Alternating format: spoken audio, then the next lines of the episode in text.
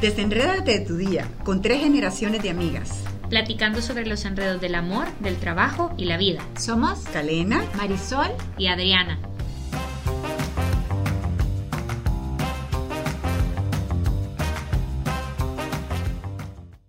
¿Se puede manejar el estrés con un tratamiento de infertilidad? ¿Y si mi pareja no quiere someterse a un tratamiento? ¿Cómo contestar a los metidos preguntones? Y en el podcast de hoy, el tabú de la infertilidad, parte 2. Uy, teníamos tanto más que decir que decidimos, queridos amigos y amigas, a seguir hablando de este tema tan bonito. Y yo creo que te estamos explotando, Caleb, porque en realidad es tu experiencia un poco que nos da bastante la pauta para saber por dónde va la cosa, pero al mismo tiempo eh, esto es bien, es, como decíamos, es un tabú, se habla poco y se habla con mucho miedo y en realidad no sabemos cómo enfocarlo porque puede ser de esas personas que todavía no estén en esa etapa pero van a entrar a una etapa de querer buscar hijos o que están buscando hijos o que ya lo buscaron y no llegaron pues entonces siento que aplica para todos y claro ese, esa etapa de buscar los hijos y que no lleguen ya, ya implica un estrés en la pareja. Muchas veces se habla hasta de depresiones o de rencores entre, entre uno y el otro. en los propios matrimonios por no saber gestionar las eh, emociones de lo que sucede. Y ese estrés, ¿verdad? Que se multiplica o no cuando hay un tratamiento de infertilidad. Quizá un poco como para poner de contexto a quienes por primera vez nos escuchan y sepan, yo estuve casada 35 años, felizmente casada, pues ahora soy viuda. Súper felizmente casada. Si ustedes hubieran visto a la Calena con Jorge, hubieran dicho que eran novios, no, no esposos, eran novios enamorados, perpetuos, divinos.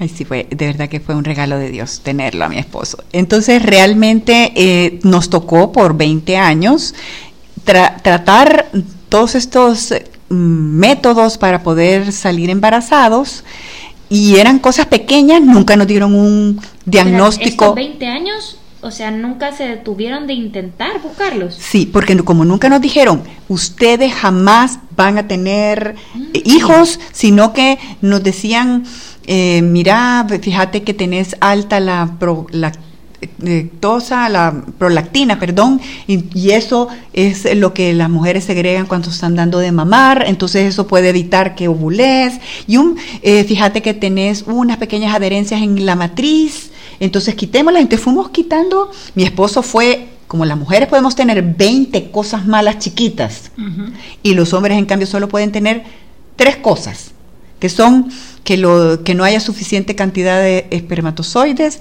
que no tengan buena movilidad o que sean débiles. Y una vez determinado que está bien la calidad del esperma, entonces ya estuvo, ya no hay nada, más, que, hacer. Se le, se le, puede dar medicamentos para mejorar y ya estuvo, pero no puede tener nada más. Las mujeres podemos tener sin fin cosas chiquitas. Pero Cale, 20 años es un nivel de estrés o sea, ¿y cómo continuar? Y yo no sé qué es peor, o sea, no sé si, si es más duro eh, encontrar una razón y darle cierre al tema de no voy a poder, no vamos a poder tener hijos, porque es de dos, eso también creo que hay que decirlo, no es que él no puede y yo no puedo, un matrimonio es, es de dos. Es de dos. Entonces, es equipo. Eh, es equipo, o sea, no sé si, si es más duro, no podemos tener hijos por esta razón o que no tengas la razón, ¿cómo ustedes pasaron eso en su matrimonio?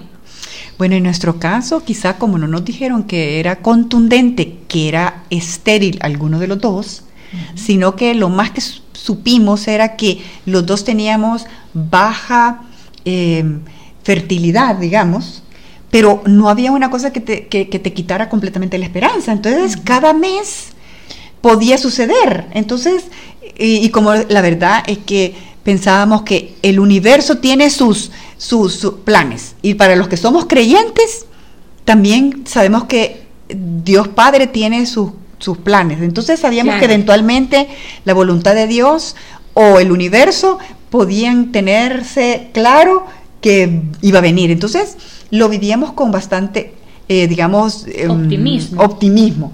Entonces optamos por... Bueno, eso pongámoslo como primera cosa importante, o sea, para los que están conociendo a Calena, les cuento que es la mujer del vaso no medio lleno, sino que, como tres cuartos y rebalsó. Y además siempre hay algo maravilloso en la vida. Entonces, esto, esto sí es una receta, porque para cualquier otra persona que no tiene tu nivel de, de ver Sí, el mal. lado bueno de la no, no cae mal. Mi amiga no cae como no No, viera que sí, como no, es cierto, fíjate que te voy a decir que eh, eh, a veces no, no es bien tomado porque realmente eh, eh, eh, siempre pienso que, que, que- que ser positivo te, te, te ayuda más, pero a veces puede suceder, allá viene la calena diciendo, ya le va a encontrar algo bueno a las cosas, entonces a- amarga a alguien y no es porque la gente no sea positiva, sino que porque de verdad lo primero que nos viene es, es, eh, es lo negro, pues, pero la verdad es que eso es intoxicante. Pero entonces tú lograste esos 20 años tener paz. No, pero espérate. Este optimismo lo mantuviste cinco años, supongo yo, pero ya después de esos cinco que no, aún así tú seguías teniendo ese optimismo de que podía pasar. Me encontraste un momento así como Frustrante. viste negro. No, te voy a decir, o sea, ne- en momentos negros todos los tenemos en este, ca- en este tema y en cualquier otro tema. Claro. Y eso es lo que quisiera como poner más en, con- más eh, en general. Ajá. Eh, una actitud que yo leí de em, Chesterton, este periodista inglés maravilloso, que creo que han abierto su proceso de canonización, él era ateo, se convirtió al, al catolicismo, decía que una de las maneras de vivir felices era siendo agradecidos. Entonces, eh, en mi familia, mi abuela y mi mamá siempre fueron agradecidos. Entonces, tener una actitud frente a la de... Y mi esposo también era un hombre súper más agradecido que yo. Él, si le hicieron un favor a los 15 años, seguía dándole las gracias a los 40 a esa persona. Es que fíjate que fulano de tal, cuando yo estaba en cuarto grado, no sé qué, y yo, wow, ¿verdad que? O sea, de verdad, la, la- virtud del agradecimiento de mi esposo ya era ya non, eh, non plus ultra. Pero sí creo yo que eso, entonces, ¿qué me ayudó en mi caso de que pasamos tantos años buscando tener embarazo? Que lo que trataba yo de hacer era de ver lo que sí tenía. Yo tenía un esposo que me amaba con pasión y con locura y, y- y a veces era como, como algo que me, que me, me, me sacaba como de base porque yo decía, ¿cómo me puede amar tanto? Ay, Dios mío, cegalo. O sea, cegalo porque yo, él no se ha dado Ay, cuenta. él no se ha dado cuenta, aunque él está casado. O sea, porque él estaba ciego. Entonces, yo eso tenía que pasar agradeciéndolo. O sea, porque eh, al final, cuando uno tiene hijos, y es cierto, yo tengo una mamá maravillosa, igual que tú, Adri, y Ay, tú, ay. ¿verdad? Em, eh, Marisol, pero realmente em, al final te quedas con la persona, o sea, el nido vacío. Entonces yo iba a vivir la eh, entonces agradeciendo y la otra cosa es que Dios mientras no me mandara hijos o el universo para quien quiera, eh, yo- ¿cuál era mi misión? Ser feliz con Jorge, como que tener un novio, ser recién casados el resto de la vida. No, y ser ejemplo de matrimonio para un montón de parejas, creo Y yo. también dar dieron muchísimo servicio a tanta gente, porque la verdad. ¿Cuántos ahijados tienen?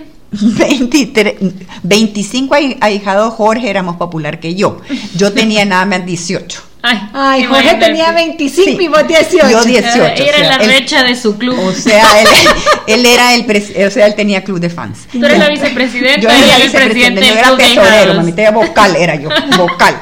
Entonces, ya mejor nosotros cuando de repente sospechábamos que alguien nos iba a hacer este Padrinos. padrinos, tenemos 25 ahijados y 18 ahijados, entonces ya como para que la gente dijera, mira, entonces siempre le decíamos, bueno, miren, el, el- el regalo significativo va a ser el día del cumpleaños, porque para Navidad va a ser simbólico. Claro, Nuestro cariño. pues, sí. Claro, porque te Y además, como Jorge no tomaba, o sea, compañero de chupa, o sea, de trago tampoco, Tampoco. porque compadre siempre es como compañero de trago, ¿verdad? No, pero mira, un poco. a veces. No, volviendo al tema, ¿ustedes pasaron por esto solos o se acompañaron de alguien? que les ayudara un, un- A gestionar pues las emociones del momento. Fíjate que siempre buscamos doctores, eso sí creo que es importante, doctores que estuvieran alineados con nuestros valores. Ok. Lo que sí tenía, lo platicábamos muchísimo con Jorge. Yo quería saber qué había en su corazón, ¿verdad?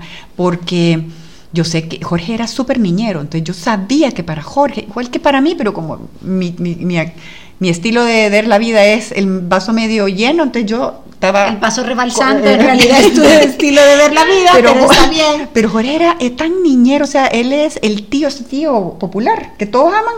Ajá. es el tío. Jorge era ese tío. Ajá. Entonces, eh, yo sabía que para él tener un hijo en sus brazos, niño o niña, o sea, yo me lo imaginaba, o sea, yo soñaba con verle la cara a él y además él me ¿Y decía, tú, y tú sentiste que alguna vez le fallaste por eso? ¿En qué sentido? En que no le pudiste dar un hijo, entonces tú tenías la culpa. Te No, jamás la en, culpa. jamás en la vida esa actitud de victimista, nunca Ajá. jamás en la vida fue conmigo. Pero puede pasar. Claro. ¿Qué le dirías a esa persona, A una persona que, que- se siente así? Sí, que de verdad, eh, una de las cosas que quizá por eso me cuesta tanto a veces entender el feminismo radical, es porque han pretendido que las mujeres, perdónenme, cachimbonas, valientes de, de esta, de la historia de la humanidad, solo porque decidieron sacar adelante su familia eh, eh, haciendo sacrificios, las consideren víctimas, eso es la peor actitud que le pueden eh, pretender que tenga una mujer. Y en mi familia las mujeres fueron siempre, igual que las mujeres salvadoreñas y las mujeres en general, son mujeres valientes que, vos- donde dicen esto lo saco adelante. Sacar un hijo que esté en drogas no es victimismo, es amor de verdad. Entonces, por lo tanto, me parece que las mujeres cuando quieren sacar algo adelante, entonces igual en este tema. O sea, no es tema de o sea culpa. que no es tema de culpa, es tema de agarrar un proyecto y sacar adelante tu matrimonio, tu proyecto con la realidad que hay. con lo que hay. ¿Tenés limones? Hacer Hacer limonada. cabal. Nosotros no pudimos tener hijos, pues no lo verlo como un castigo, no verlo como tú so- buscar culpables, que tú me decías, o porque yo no soy la, este, me siento que, que qué barbaridad te he, te, no, te he fallado. Mira, Cale, ¿Verdad? pero regresando un poquito al estrés que en la mayoría de las parejas produce estar en este tratamiento, porque pues sí, todo mundo quiere pensar en una relación íntima con romance, con cariño, con pasión, con un poco de, pues no con un poco, con ser espontáneo y bonito, ¿vea? Pero ya cuando tenés la tarea, ¿vea? O sea, y hay que ir a hacer la plana, entonces ya es un poco más difícil. pues, y eso puede sumarle mucho estrés a mucha gente. O sea, tener que ir a hacer la plana porque entonces ya hicimos este tratamiento y entonces hoy estoy fértil y hoy es el día y, y ni se te ocurra llegar tarde. Sí, sí, fíjate que yo creo que como todo en la vida hay que agarrarlo con sentido del humor. Mi esposo era naturalmente un hombre que cuando estaba en el peor de los estreses de trabajo o de política, cuando estuvo metido en política o servicio público, o sea, servicio a la comunidad a través de la política, salía como un chiste, o sea, rompía las cosas con, que, con algo así. Entonces, eh, creo que es súper importante tener sentido del humor con esto. Y, pero pongamos un ejemplo real, vaya, sentido del humor. Vaya. Amorcito, hoy a las 10 de la noche estoy fértil. O sea, ¿y hoy qué hacemos? Pues, Bueno, o sea, pues, sí. ya es sentir ese estrés Sí, encima, sí, es como y esto, raro. no, y esto, por ejemplo, Adri que se va a casar y todas las recién casadas que por la razón que han platicado los dos eh, han decidido, digamos, espaciar eh, el o, o- o trasladar el, eh, a ciertos meses más adelante el de buscar el- tener hijos, ahí lo mismo igual que a nosotros le va a pasar. Y, yo- y solo son tres días en el mes donde realmente la mujer puede quedar embarazada. Y en realidad solo un día. Y en ese día, horas. Lo que pasa es que ponen tres días porque los espermatozoides duran 72 horas vivos. Entonces, por lo tanto, son tres días en que los espermatozoides pasan vivitos y entonces puedes quedar embarazada.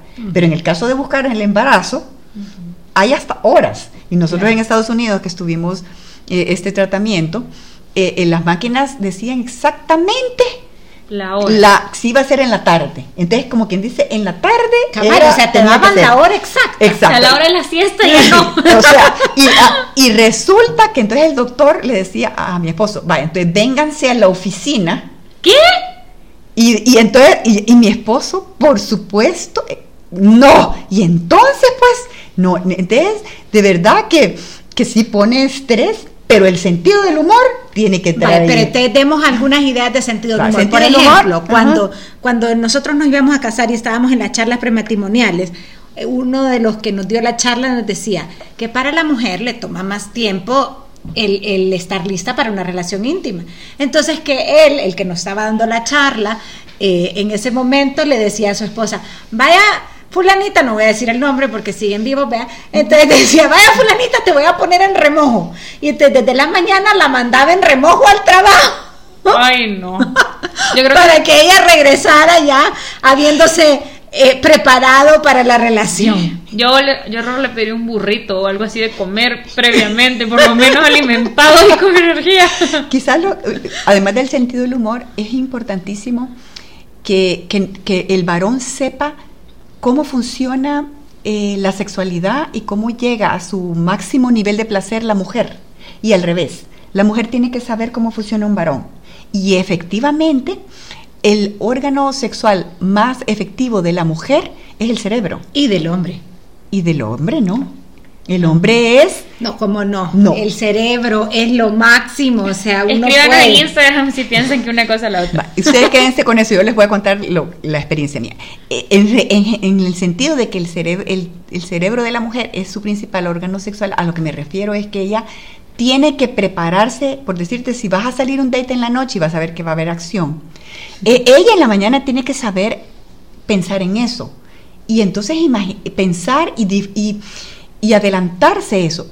El varón en general, si a un hombre lo empezás a seducir, a los cinco minutos ya está montado en el, en el tren. Ay, Dios mío. O sea, es una cosa maravillosa, eso es una maravilloso, es maravilloso, pero por eso se complementa. Pero si el varón no sabe eso, una, una mujer que viene de trabajar, de, de ¿cómo se llama? De un trabajo súper eh, de, de, de, intelecto es imposible que esa mujer se conecte como se conecta un varón de fácilmente. A eso me refiero. Que la mujer tiene que como que, pero entonces, como lo que dice, pensar en la comida. Pero entonces son importantes esos detalles de cariño, aunque estés en un tratamiento de infertilidad, y que puedan quitarle el romanticismo, digamos. No, y es que comunicación entre, entre la pareja de cómo te estás sintiendo, qué estás pasando. Pero por eso también se tienes que conocer cómo funciona en general un varón y cómo funciona una mujer en general. Es súper importante porque en, en los estudiando la sexualidad de ambos géneros, es en, el varón es sumamente importante saber que le dio satisfacción a su esposa.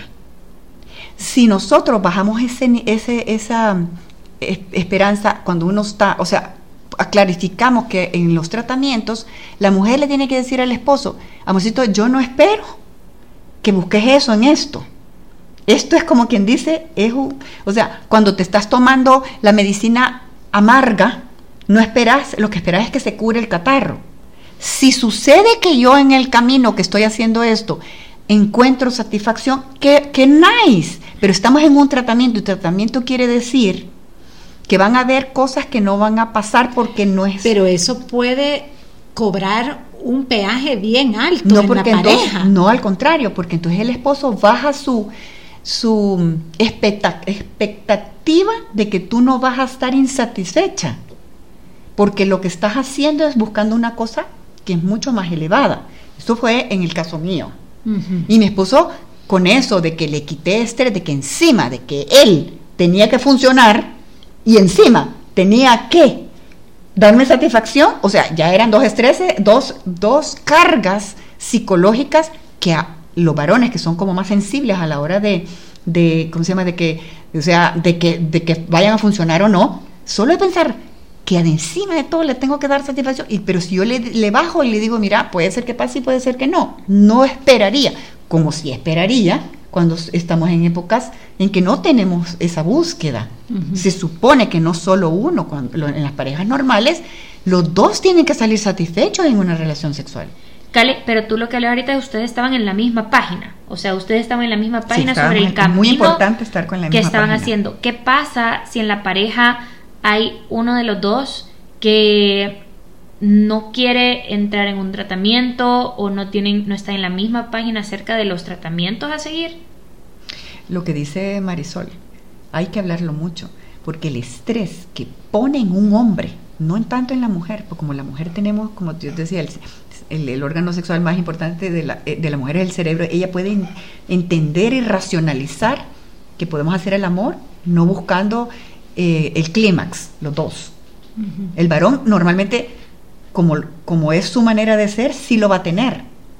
Pero si no, e, eso puede pesar en un varón y pesar en una mujer también. Pero entonces, en un, si una persona, uno de los dos, ya sea el hombre o la mujer, no quiere un tratamiento médico para quedar embarazados, para poder concebir un hijo, la propuesta sería háblenlo.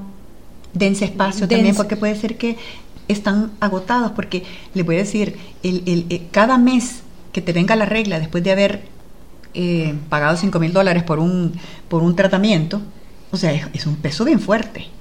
Entonces hay que darse espacio. Es, es como la, la pesca del marlin, que, que tú jalás cuando hay que jalar o das pita cuando hay que darla. Como en todo, ¿verdad? En la amistad, en la educación de los hijos. Es cuestión de, de que la pareja se dé espacio uno al otro, porque no es que no se quiera tener hijos, es que quizás está cansado o cansada. Ok. Y entonces, ¿qué pasa cuando encima de todo ese estrés vienen los metiches, tanto los metiches 100% como los metiches que te aman, ¿verdad? Pero todos metiches que te preguntan, ¿y cuándo vas a quedar embarazada? ¿Y cómo vas? Y el que ya sabe, ¿y cómo va tu tratamiento? Y ya, y contame, ¿y qué te han dicho? Hay que tener eh, respuestas a la mano y cada quien elija qué tipo de respuesta. Mi esposo eligió dar una respuesta simpática, pero tengo, eh, ¿cómo se llama? Yo le voy a preguntar a Dios eh, que por qué a este que le mandó siete hijos, ¿por qué no me los mandó a mí? Y yo, desde el punto de vista del lado positivo, y decir, bueno, pero tenemos 25 ahijados. Pero sí, yo sugiero que tengan las respuestas. Lo que no podemos es sufrir cada vez, porque es como el sol siempre sale. Lo único que yo puedo hacer es ponerme un sombrero, ponerme sunblocker. Así que no nos atormentemos de más. O sea, lo que tú estás diciendo es, siempre va a haber un metido. Siempre. Que te quiere. que te quiere, probablemente te quiere. Hay otros que no. tengamos- vea, Hay otros que podemos Pero ocupar ese- la técnica de aquel hombre sabio que lo único que hacía era sonreír y quedarse callado. Y le volvían a preguntar y volvía a sonreír y se quedaba callado. Es una de las mejores técnicas. Sí, miren, o sea, O sea, pero eso mí- para el que no te quiere. Sí. Pero para el que te quiere, pues sí, yo la verdad que preparándonos para este tema, escuché a esta experta que ella decía que ella con su esposo habían decidido decir con toda tranquilidad, quisimos tenerlos, pero no pudimos. Y ahora somos felices y hacemos todo X lo que podemos hacer. Entonces, pero cada una decidiendo, cada pareja, sí es importante que no sea abrir la llaga y echarle limón cuando escuchas una pregunta. Y aquí yo leí una cosa bien bonita. La gente entonces te pobretea.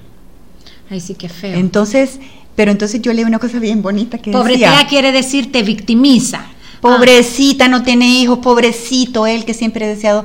Pero fíjense que leí una cosa bien bonita que me ayudó mucho en, en- en- a- a- volviendo a ver para atrás y dice que la gente tenga lástima de ti es una forma de cariño.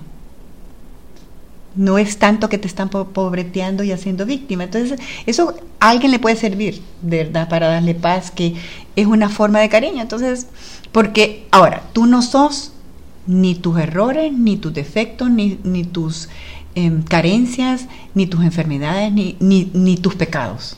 El amor de Dios es más grande que, que eso.